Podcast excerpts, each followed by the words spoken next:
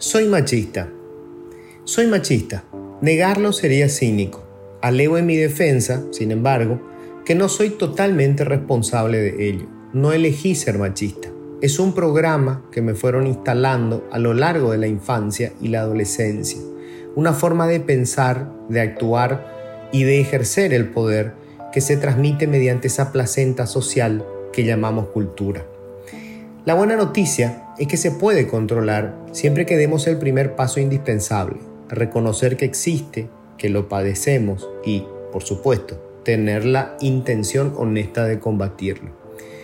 Básicamente ser machista es suponer que los hombres somos superiores a las mujeres o saber que somos iguales, pero apoyar o tolerar un modelo de convivencia que descarga casi exclusivamente sobre las espaldas de la mujer aquellas tareas que hacen al cimiento de la civilización, la administración del hogar, la crianza de los hijos y el cuidado de los ancianos, y las excluye casi por completo del ejercicio del poder. Quienes pretendan negar esto deberían hacerse una pregunta sencilla. ¿Por qué, si la mitad de la población mundial es de mujeres, alrededor del 90% de todos los cargos electivos, presidente, legislador, etc., y los puestos de decisión tanto en el Estado como en el sector privado, están en manos de hombres? ¿Acaso son menos competentes las mujeres? ¿No tienen vocación de poder? ¿Son menos ambiciosas? ¿Hay alguna diferencia física que las hace menos aptas para liderar? Los hechos prueban que no. En realidad, la principal diferencia radica en el tiempo y el nivel de prioridad que un hombre puede dedicarle a su carrera, pública o privada. No es un accidente que en cualquier entrevista laboral las dos preguntas infaltables para las mujeres sean si está casada o piensa casarse y si tiene hijos o piensa tenerlos. La respuesta determina su suerte. Para muchos esto es inevitable porque guarda relación con la naturaleza humana misma. Es la mujer quien se embaraza y la única persona insustituible para el bebé en los primeros meses de vida. Es una media verdad si la naturaleza definiera la forma como construimos la civilización humana, no existiría lo que llamamos civilización.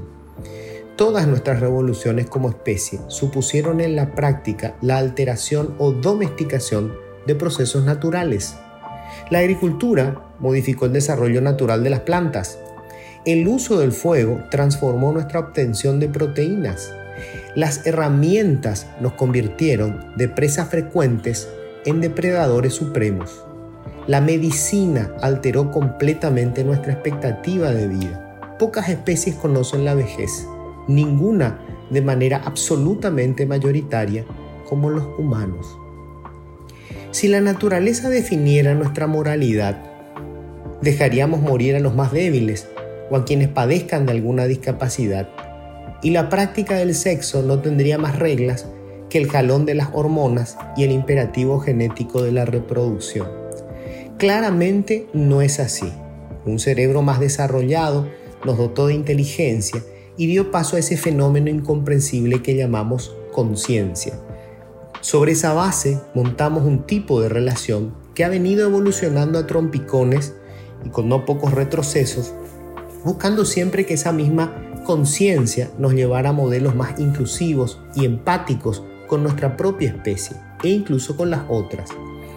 Nada más lógico que las mujeres reclamen en ese proceso una mejor distribución de la pesada carga de la crianza de los niños y el cuidado de los ancianos, del mantenimiento de los hogares e iguales oportunidades para disputar la administración del poder. Hasta aquí ha sido muy cómodo para nosotros monopolizar ese poder y garantizar nuestra supervivencia genética encargando nuestros vástagos a las mujeres. Pero eso no es justo y no podía ser eterno. El largo proceso de lucha de las mujeres por desmontar ese esquema masculino del poder, que supone en la práctica una infinidad de injusticias y barbaridades, es lo que se conoce como feminismo. Por supuesto, como en toda revolución, hay extremistas y conservadores, pero su causa es absolutamente legítima. Y negarlo no solo es machista, es de cínicos.